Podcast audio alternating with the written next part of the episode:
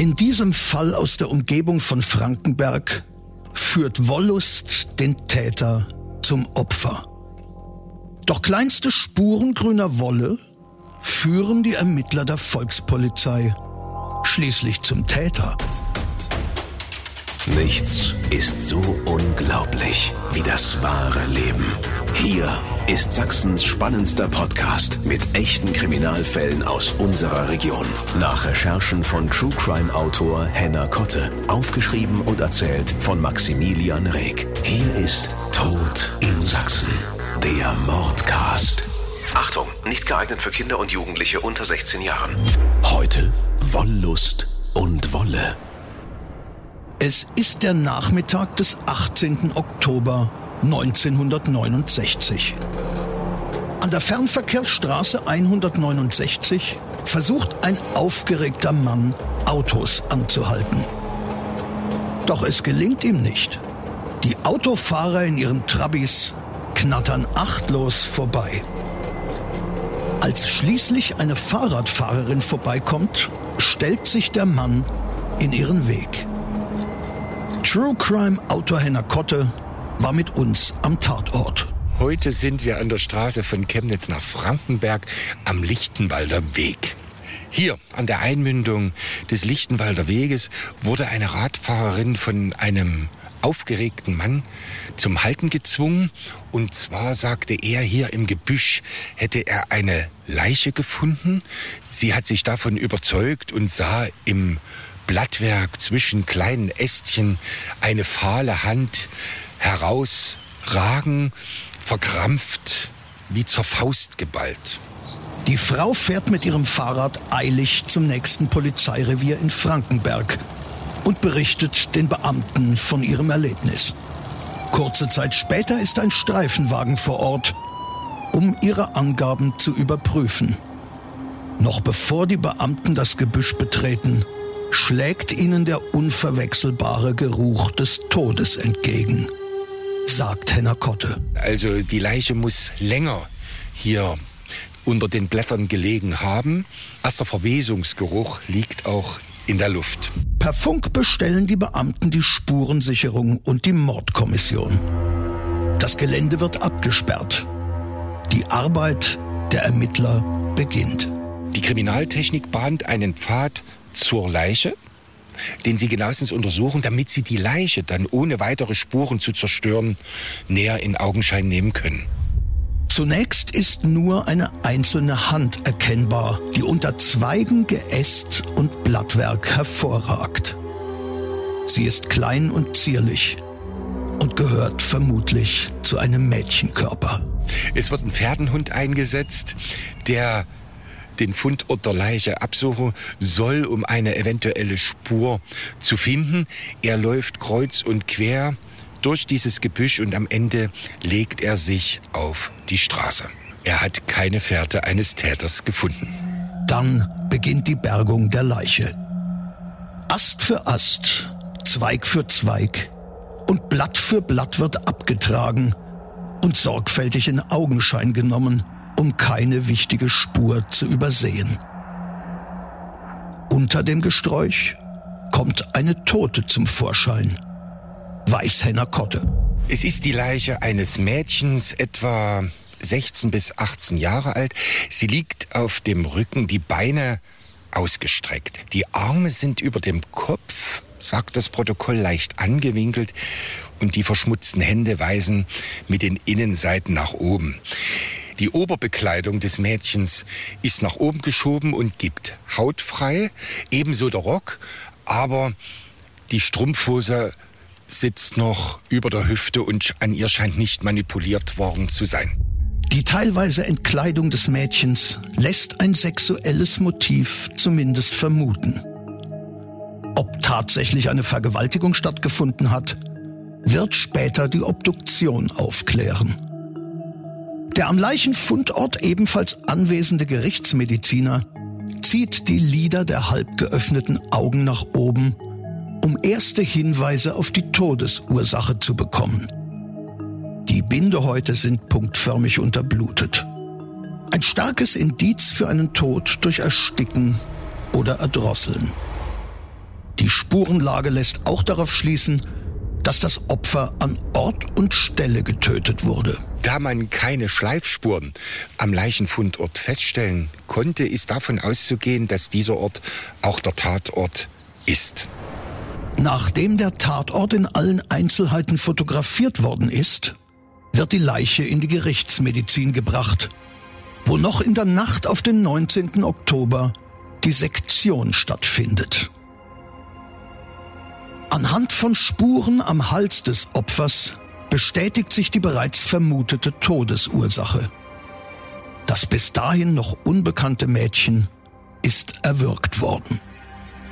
Weitere Umstände des Verbrechens kommen ebenfalls ans Tageslicht, sagt Henna Kotte.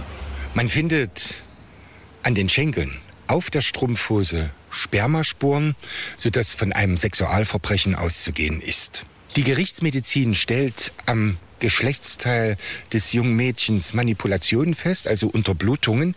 Allerdings ist eine Vergewaltigung oder der Geschlechtsverkehr ist nicht vollzogen worden. Das Jungfernhäutchen ist noch intakt. Doch die Arbeit am Tatort ist noch nicht beendet. Der Mörder hat, ohne es zu merken, zahlreiche Spuren hinterlassen. Und man findet am Tatort winzig, winzig kleine Fasern grüner Wolle. Die grünen Fasern werden mit einer neuen Ermittlungsmethode gesichert.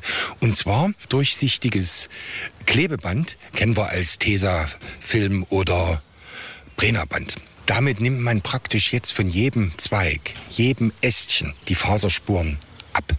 Man hat sie kontrolliert. Sie sind auch mit an der Leiche gefundenen Faserspuren in Übereinstimmung zu bringen, sodass klar ist, der Täter wird einen grünen Strickpullover oder eine Strickjacke getragen haben. Man hat sogar festgestellt, dass diese Wolle mehrmals verwendet worden ist, wie man das früher auch gemacht hat. Man hat also alte Strickjacken aufgetrennt und wieder neu verstrickt.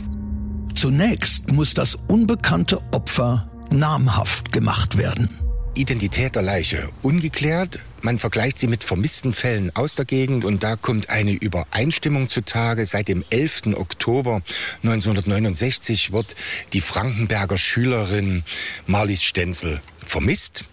Sie hat sich am Abend dieses Tages nach Chemnitz begeben mit Schulfreunden, um eine Diskothek aufzusuchen. Nachdem die Familie privat gesucht hat, stellt der Vater am 14. Oktober eine Vermisstenanzeige. Am Ende wird Marlies Stenzel eindeutig durch ihre Verwandten identifiziert. Am Abend des 11. Oktober hat die 16-jährige Oberschülerin offenbar beim Feiern die Zeit vergessen und den letzten Bus ins etwa 15 Kilometer entfernte Frankenberg verpasst.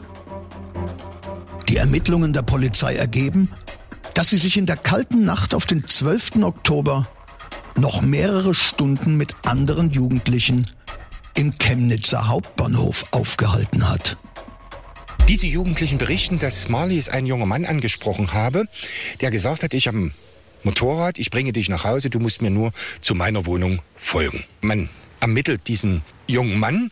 Er hat sie unter dem Vorwand des Nachhausebringens in seine Wohnung gelotst. Sie ist auch offensichtlich nach seiner Aussage mitgegangen. Sie hätten noch einen Kaffee getrunken und sich offensichtlich unterhalten. Früh am Morgen wollte Marlies den ersten Bus nach Frankenberg erreichen und wäre aus der Wohnung gegangen und er hat sie danach nicht mehr gesehen. Damit gerät dieser junge Mann natürlich hochgradig unter Verdacht. Er war mit mir alleine. Er ist der Letzte, der Marlies lebend gesehen hat. Danach scheint sie verschwunden. Auch die Spermaspur am Schenkel der Leiche stimmt mit der Blutgruppe des jungen Mannes überein. Hat er die 16-jährige Oberschülerin sexuell belästigt und erwürgt? Nach dem Fund der Leiche hat man natürlich die Sachen, die sie bei sich hatte, gesichert und untersucht. Und in ihrer Handtasche fand sich ein Fahrschein, der früh am Morgen gelöst worden ist, um mit dem Bus nach Frankenberg zu fahren. Der Fahrschein war unbenutzt, er war nicht entwertet, aber Marlies hat ihn offensichtlich selber gekauft und auf dem Fahrschein steht die Kaufzeit drauf. Nun werden die Alibis der jungen Leute, die auf dem Hauptbahnhof sich befunden haben und vom Verdächtigen untersucht. Es wird festgestellt, dass alle, ausnahmslos alle für diese Zeit ein Alibi haben. Das wird von Zeugen bestätigt. Vor allem hat dieser junge Mann bei dem Marlies zu Hause gewesen ist, auch ein unerschütterliches Alibi für diese Zeit. Er kann der Täter offensichtlich nicht gewesen sein. Die Hoffnung auf einen schnellen Erfolg der Ermittlungen schwindet. Die Polizei konzentriert sich jetzt auf das Kleidungsstück aus grüner Wolle, sagt Henner Kotte. Jetzt werden die Ermittlungen schwierig, denn jetzt kann jeder der Täter sein. Es wird in Frankenberg nach Kleidungsstücken aus grüner Wolle gefahndet. Es werden Zettel ausgehangen. Wer kennt jemanden? Wer hat Kleidungsstücke mit grüner Wolle? Und das spricht sich natürlich wahnsinnig schnell im Ort herum. Strickware aus grüner Wolle ist damals nicht gerade selten. Mehreren hundert Hinweisen auf grüne Wollkleidungsstücke muss die Polizei nachgehen. Jeder Träger solcher Kleidung ist potenziell verdächtig. Doch die Faserspuren vom Tatort sind von einzigartiger Beschaffenheit. Alle verdächtigen Wollproben werden mikroskopiert und einer Lichtbrechungsmessung unterzogen. Die Wolle vom Tatort ist nicht dabei. Erstaunlicherweise meldet sich bei der Polizei ein Zeuge, der an jenem besagten Morgen des 12. Oktober 1969 die Straße Chemnitz-Frankenberg gefahren sein will mit seinem Motorrad. Und er hätte eine verdächtige Person an eben jener Stelle bemerkt. Genauere Angaben kann er zu dieser Person nicht machen. Er sei ja auch bloß vorbeigefahren. Er wüsste weder Größe noch Kleidung noch sonst irgendetwas zu beschreiben. Das Einzige, was ihm erinnerlich ist, ein beiger Wartburg, der an dieser Stelle geparkt haben soll. Der Zeuge ist der Stiefvater der Freundin von Marlies Stenzel. Er war in der fraglichen Mordnacht mit dem Motorrad auf der Suche nach seiner Stieftochter.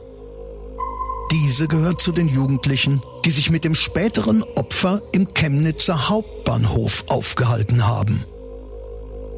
Die Volkspolizei begegnet der Aussage mit professionellem Misstrauen. Immerhin hat sich der 44-jährige Hartmut Essenbach zum Tatzeitpunkt in der Nähe des Tatorts aufgehalten. Also sucht man nach dem angeblichen Wartburg-Fahrer, nimmt aber gleichzeitig den Zeugen genauer unter die Lupe. Weißhenner Kotte.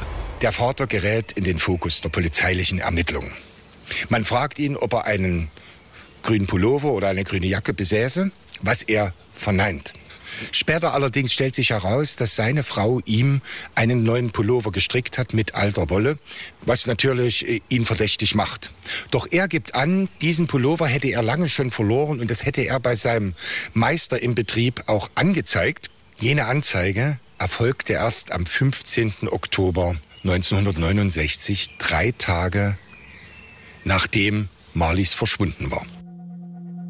Der angebliche Diebstahl des Wollkleidungsstücks könnte nur eine Finte gewesen sein, um die Ermittler zu täuschen. Um sicher zu gehen, durchsucht die Volkspolizei die Wohnung der Essenbachs. Dabei beschlagnahmen sie die Lederjacke, die der Mann am Tatabend nach eigener Aussage getragen hat. Im Futter der Jacke finden sich diese grünen Wollpartikel, die man an der Leiche und am Tatort festgestellt hat. Hartmut Essenbach legt zunächst ein Teilgeständnis ab und sagt, sie seien während der Fahrt in Streit geraten. Im Verlauf der Auseinandersetzung habe er sie schließlich erwürgt. Mit einem Teilgeständnis gibt sich die Mordkommission jedoch nicht zufrieden.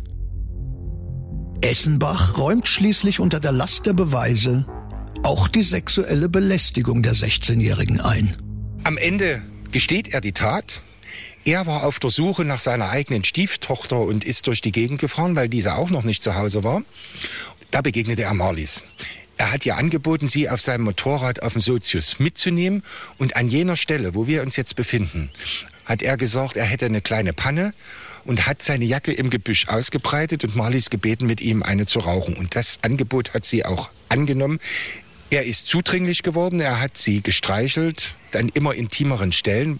Sie hat das nicht gewollt und er wurde brutaler. Am Ende hat er sie wirklich erwürgt und die Leiche notdürftig abgedeckt und ist nach Hause gefahren. Es ist eine perfide Tat, weil er das Zutrauen des ihm persönlich bekannten Mädchens in schändlicher Weise ausgenutzt hat. Dafür bekommt er zu Recht die Höchststrafe, sagt True Crime Autor Henna Kotte. Am Ende wird er wegen Mordes verurteilt zu lebenslanger Haft und in den Zeiten der Wende wurde er nach 21 Jahren begnadigt. Tod in Sachsen. Der Mordcast. Der Podcast mit echten Kriminalfällen aus Sachsen. Alle Folgen jetzt überall, wo es Podcasts gibt. Autor und Erzähler Maximilian Reg. Recherche True Crime Autor Henna Kotte. Tod in Sachsen. Der Mordcast ist eine Produktion von Regiocast, deutsches Radiounternehmen.